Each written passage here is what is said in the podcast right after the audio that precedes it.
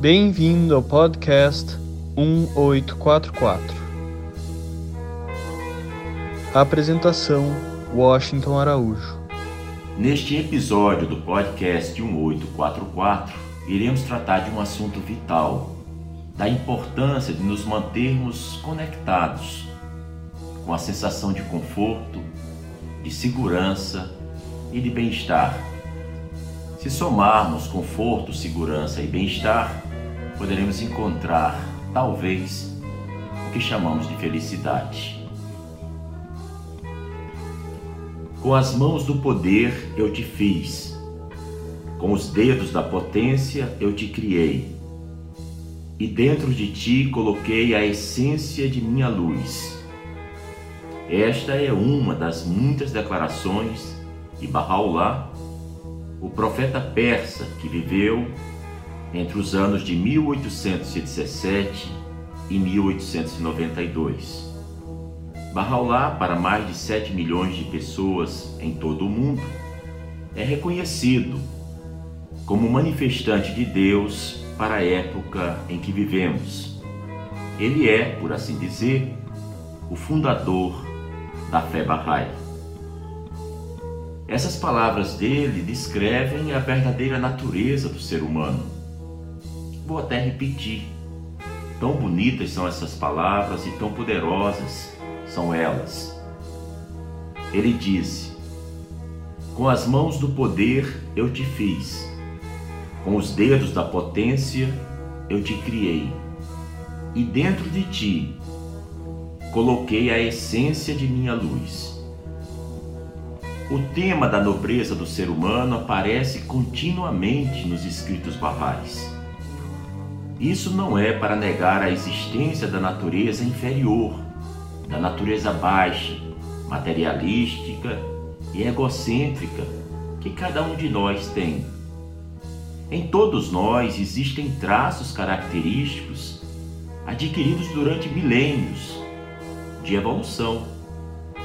E compartilhamos esses traços característicos também com o reino animal. Mas a verdade é que muitos padrões de comportamento que prevalecem entre os animais não estão se tornando os de um ser humano. O filho de Bahá'u'lláh, conhecido como Abdu'l-Bahá, afirmou no ser humano existem duas naturezas: a superior ou espiritual e a inferior ou material. Em uma, ele se aproxima de Deus, enquanto na outra, vive somente para o mundo. Sinais de ambas as naturezas encontram-se no ser humano. Pois bem, cada um de nós tem o um potencial para refletir os atributos de Deus este é o significado de o homem ter sido criado à imagem de Deus, pois nele se revelam potencialmente todos os atributos e nomes de Deus em um grau jamais superado por qualquer outro ser criado. Nós somos capazes de refletir os atributos divinos até o ponto de purificarmos os espelhos dos nossos corações e mentes através da oração, através do estudo e da aplicação das Escrituras Sagradas em nossas vidas, em nosso dia a dia. Isso se faz através da aquisição de conhecimento, do nosso esforço, nosso empenho, objetivando melhorar a nossa própria conduta e assim superar testes, provações e dificuldades é também uma forma muito poderosa de servirmos a humanidade. Então, já falamos sobre uma natureza superior que nós temos e também de uma natureza inferior que temos. Já falamos que o nosso espírito é como um espelho. Se ele fica direcionado para o alto, ele reflete o céu, a luz do céu, a imensidão do céu. Mas se esse espelho for voltado para baixo, obviamente vai refletir a terra vai refletir a escuridão e essas formas mais imprecisas e pouco evoluídas da criação como um todo. Vejamos agora uma outra metáfora. O espelho voltado para o alto reflete a luz, o esplendor, a glória, a sublimidade. E voltado para baixo, reflete a ausência dessa luz, a ausência desse esplendor, a ausência dessa glória. Na realidade, reflete apenas a sombra. Uma vez que as pessoas escutam falar a respeito da sombra, do lado obscuro inferior da natureza humana, quase ninguém nega sua existência. Todas as vidas já foram tocadas pela raiva, pelo desespero, pelas aflições e pelo medo. Os noticiários da televisão mostram a natureza humana em sua pior forma. Dia a dia, semana após semana, sem intervalo. Se formos honestos conosco, os impulsos sombrios são livres para circular em nossa mente. E o preço que pagamos por sermos uma boa pessoa, algo que todos sem dúvida querem ser, é que a pessoa má, que pode arruinar tudo, parece estar sempre precisando ficar oculta, escondida. Ter um lado sombrio parece pedir algum tipo de intervenção, talvez uma terapia ou um medicamento, talvez uma ida ao confessionário para aqueles que acreditam nisso, ou um confronto com a alma à meia-noite.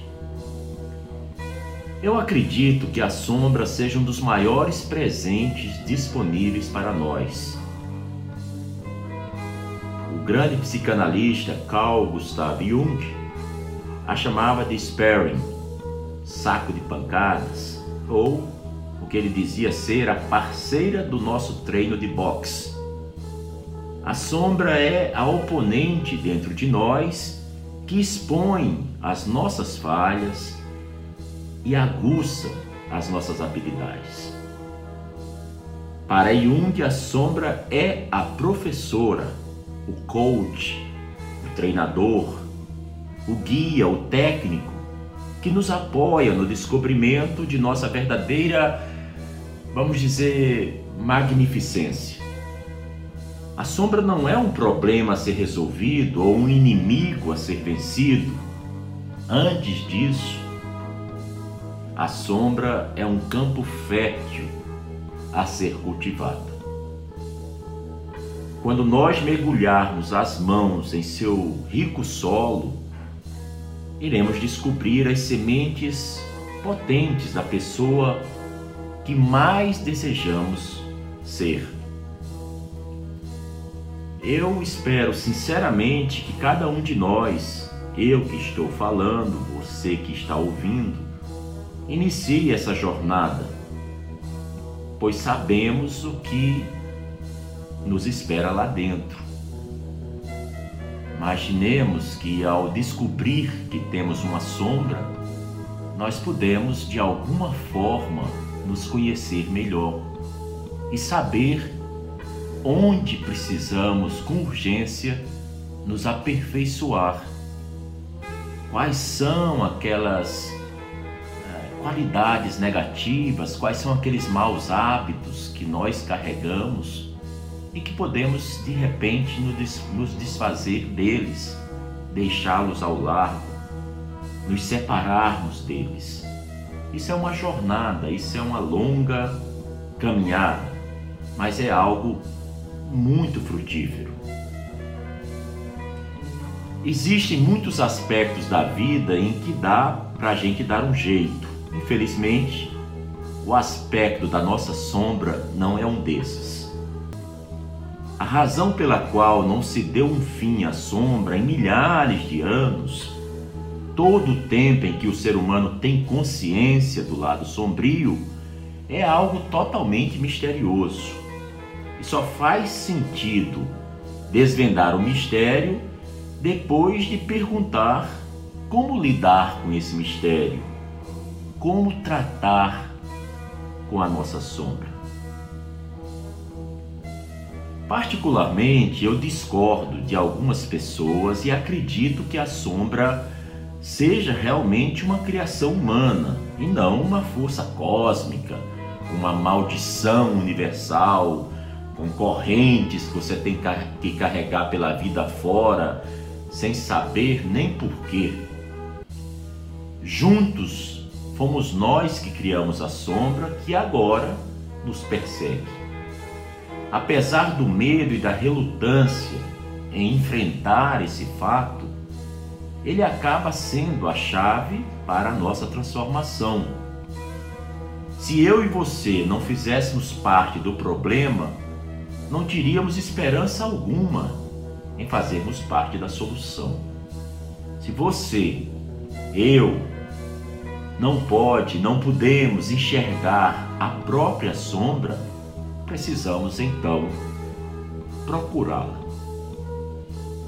A sombra se esconde, por exemplo, na vergonha, nos becos escuros, nas passagens secretas e nos sótãos fantasmagóricos de nossa consciência. Ter um lado sombrio não é possuir uma falha, mas sim ser completo, e aí reside uma dura verdade que precisamos entender. Será que você nunca tentou dizer uma ingênua verdade a alguém que logo estrilou respondendo: Não venha me analisar? Ou pelo menos uma coisa desse tipo? O reino inconsciente, segundo Deepak Chopra, um dos grandes psicoterapeutas, filósofos, pensadores, o reino inconsciente, segundo Chopra, parece tão perigoso quanto as profundezas do oceano. Ambos são escuros e repletos de monstros invisíveis.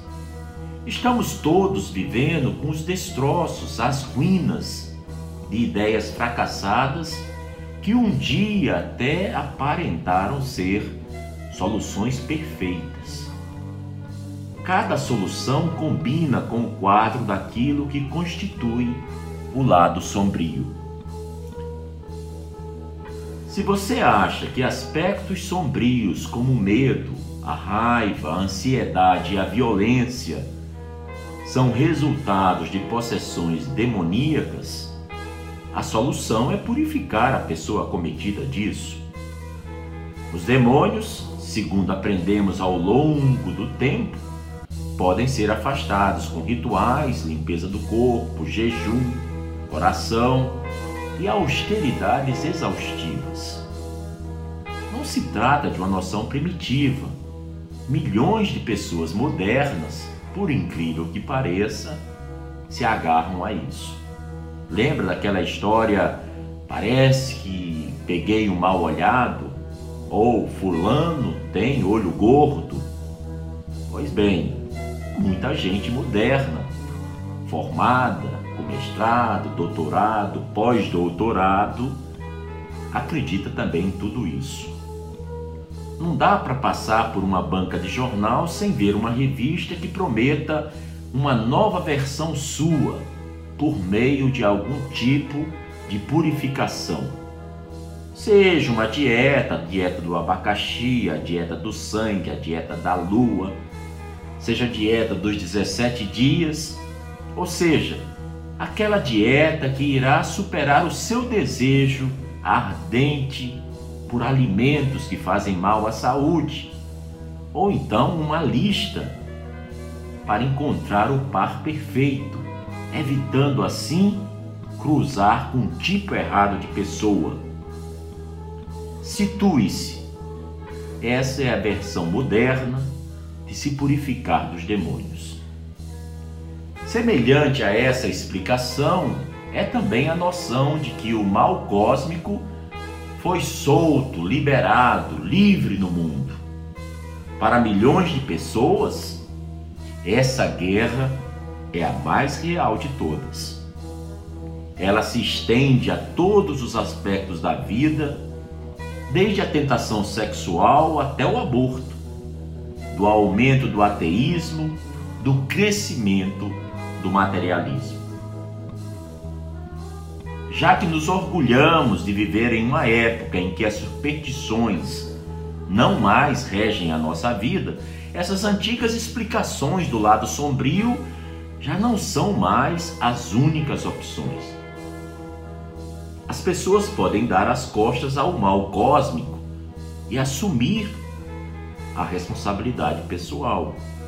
O lado obscuro já passou a ser visto como doença, um ramo da saúde mental, e ao longo desse caminho existe uma imensa variedade de tratamentos, de terapias.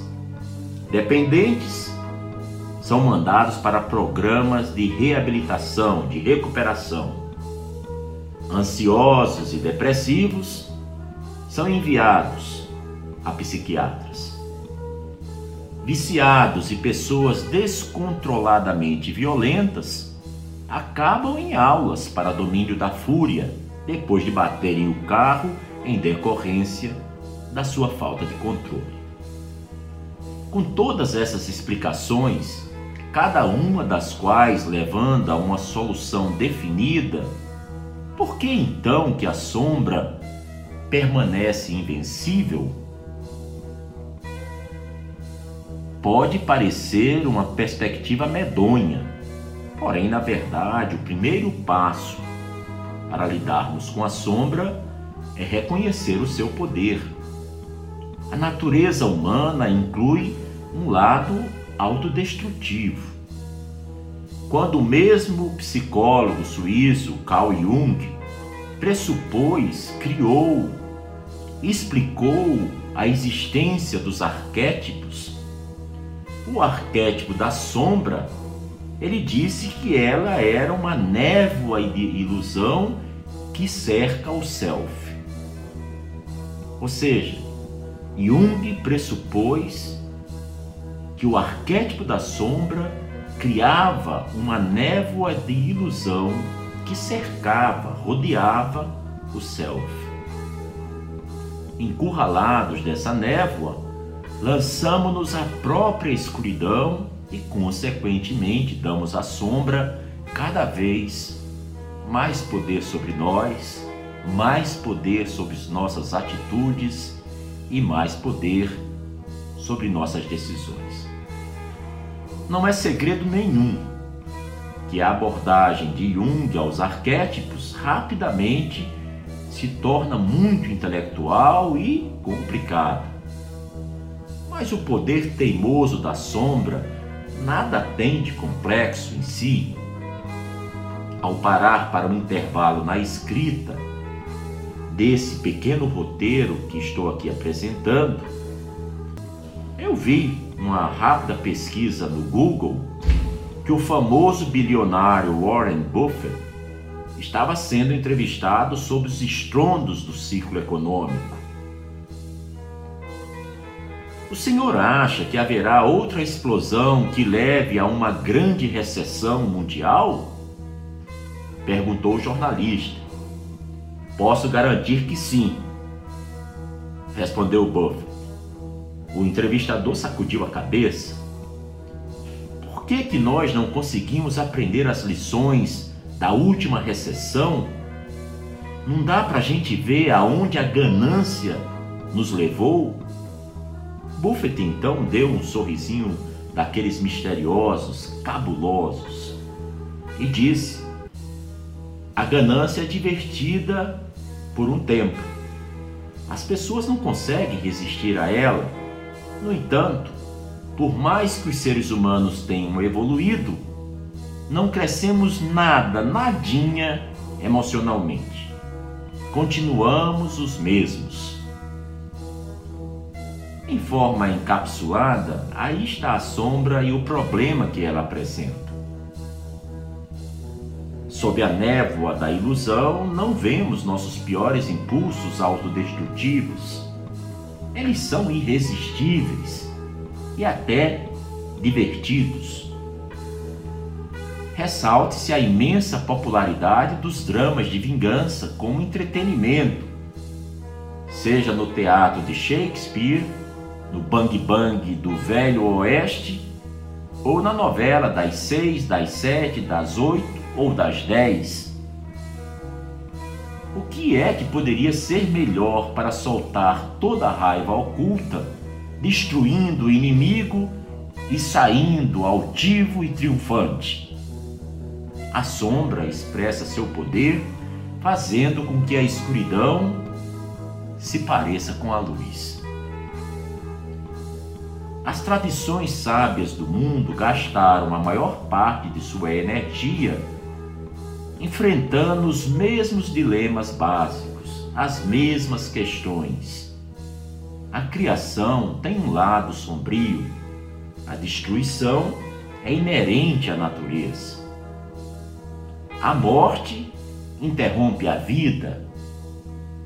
Quando a gente fala isso, a morte interrompe a vida, fique claro, interrompe a vida física, corpórea, material, porque para mim, para tantos e tantos milhões de pessoas que têm fé em algo superior, transcendental, espiritual, a morte interrompe só esse estágio porque a vida segue eterna por todos os domínios de Deus. A decadência consome a vitalidade.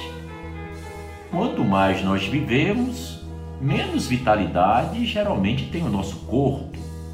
Por mais que a gente faça academia, musculação, nos exercitemos, tomemos as proteínas adequadas, tenhamos todos os complexos polivitamínicos, saibamos como usar melhor nossas horas de sono, que tipo de sono termos, a verdade é que o tempo ele é acusado pela fadiga do material humano. O mal, infelizmente, parece ser algo muito atraente uma pessoa com gripe, quando entra num auditório onde todos estão com saúde, a possibilidade de que alguém venha a ser contagiada pela gripe é imensamente maior do que o contrário. Uma pessoa saudável, sã, entrando num auditório onde todos estejam gripados, a gente acredita que é bem difícil que alguém ali fique contagiado pela saúde. No entanto, se você encarar a realidade, verá que o lado sombrio é esmagador demais para ser suportado. Existe uma força oposta que vem com firmeza e de forma bem-sucedida, superando o lado sombrio. Os destroços de soluções fracassadas é que nos impedem de ver isso. A névoa da ilusão nos mantém ilhados.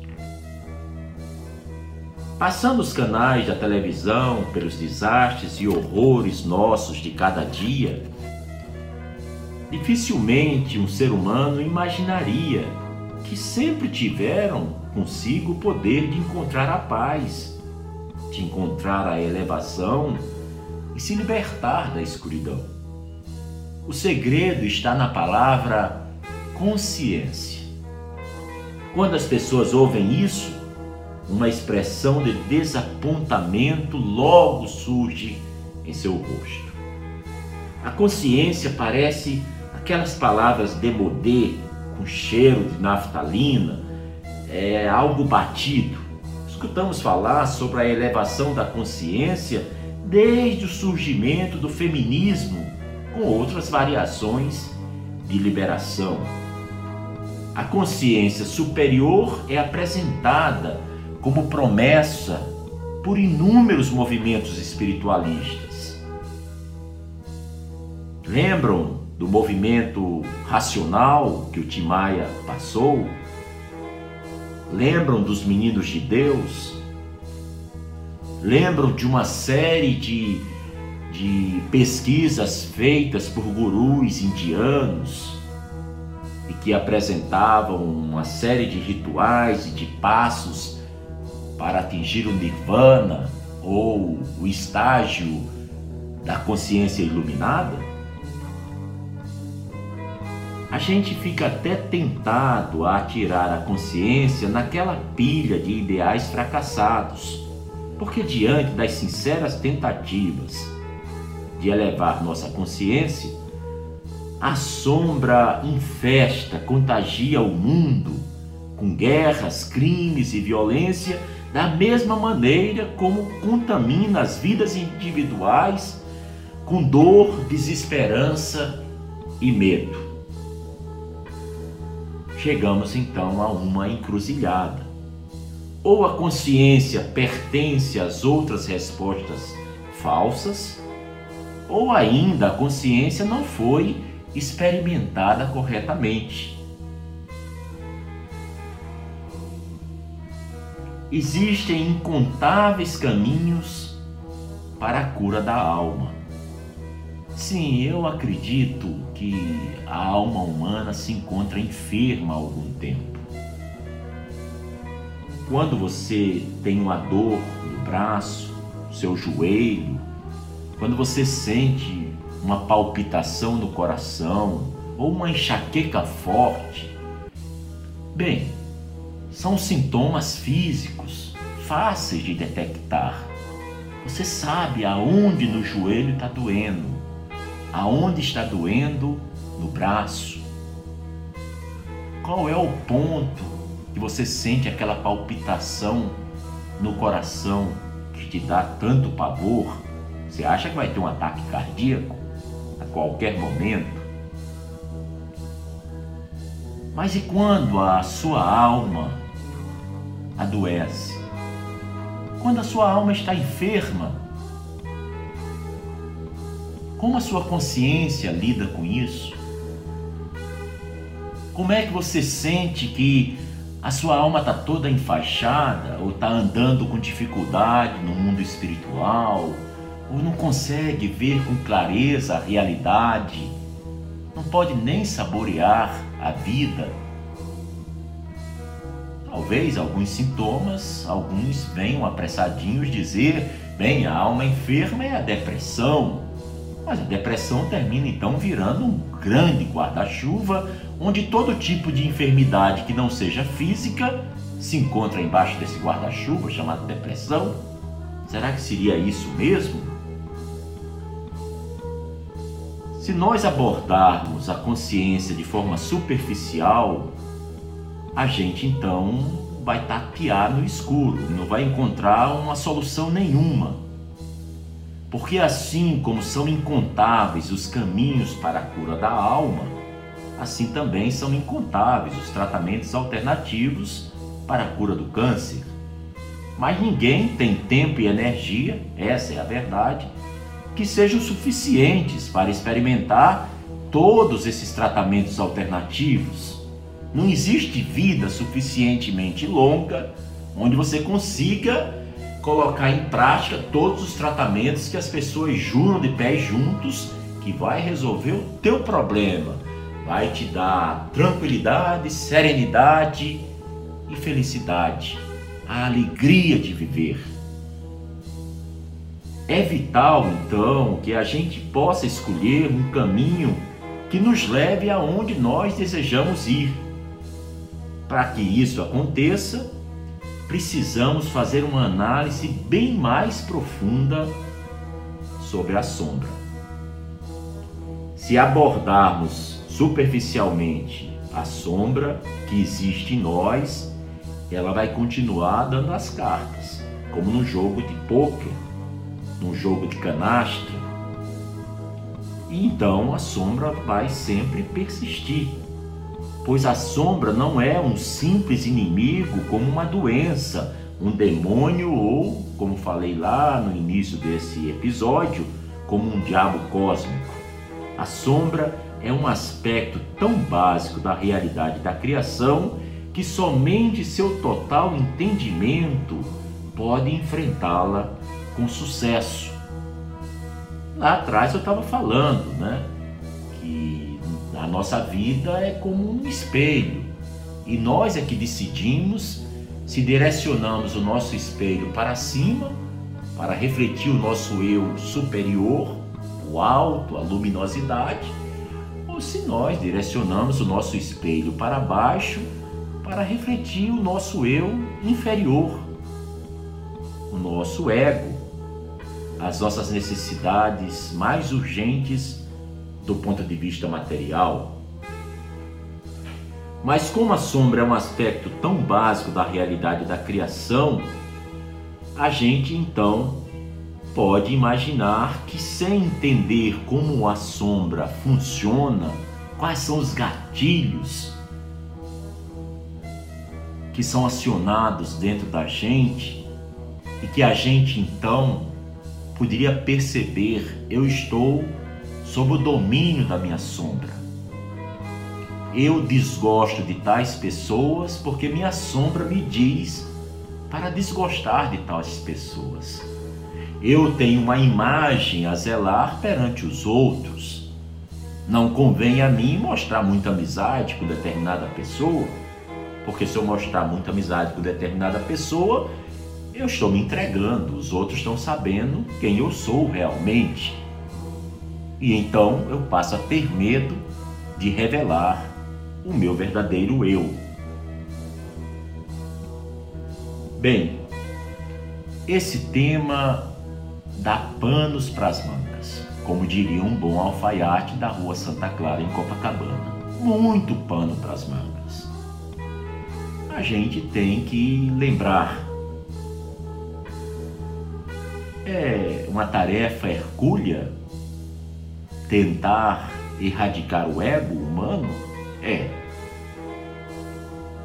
É algo tipo Missão Impossível, versão 1844 do Tom Cruise?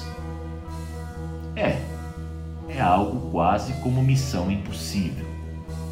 Se desprender do ego é bonito na filosofia, nas palavras, nos pensamentos, mas é um trabalho bastante árduo, muito cansativo, porque o ego ele está sempre uns dois passos à frente das nossas melhores intenções.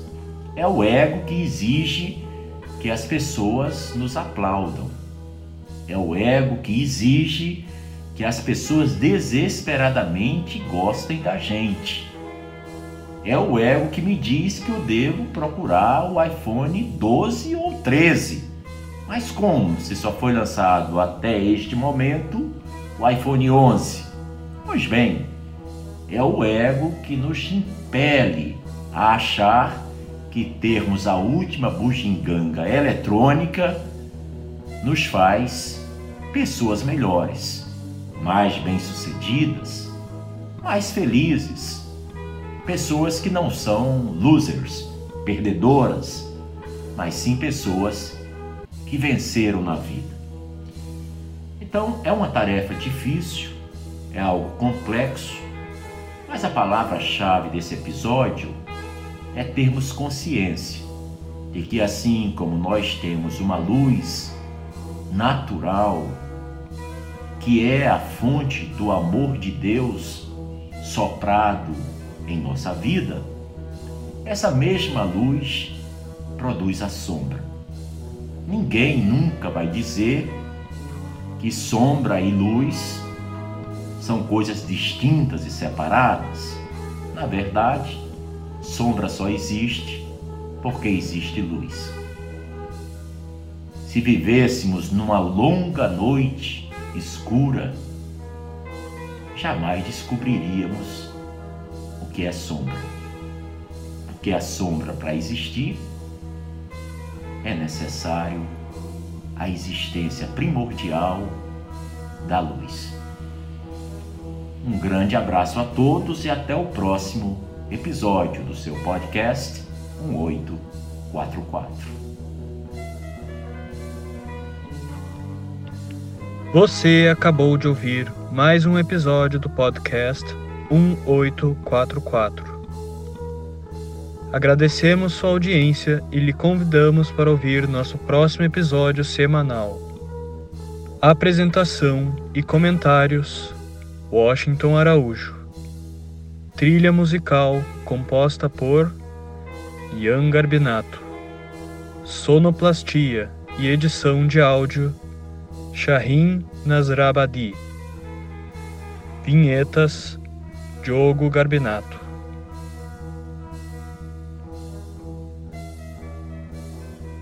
Contatos com a produção para comentários e sugestão de temas podem ser feitos através do e-mail podcast1844 gmail.com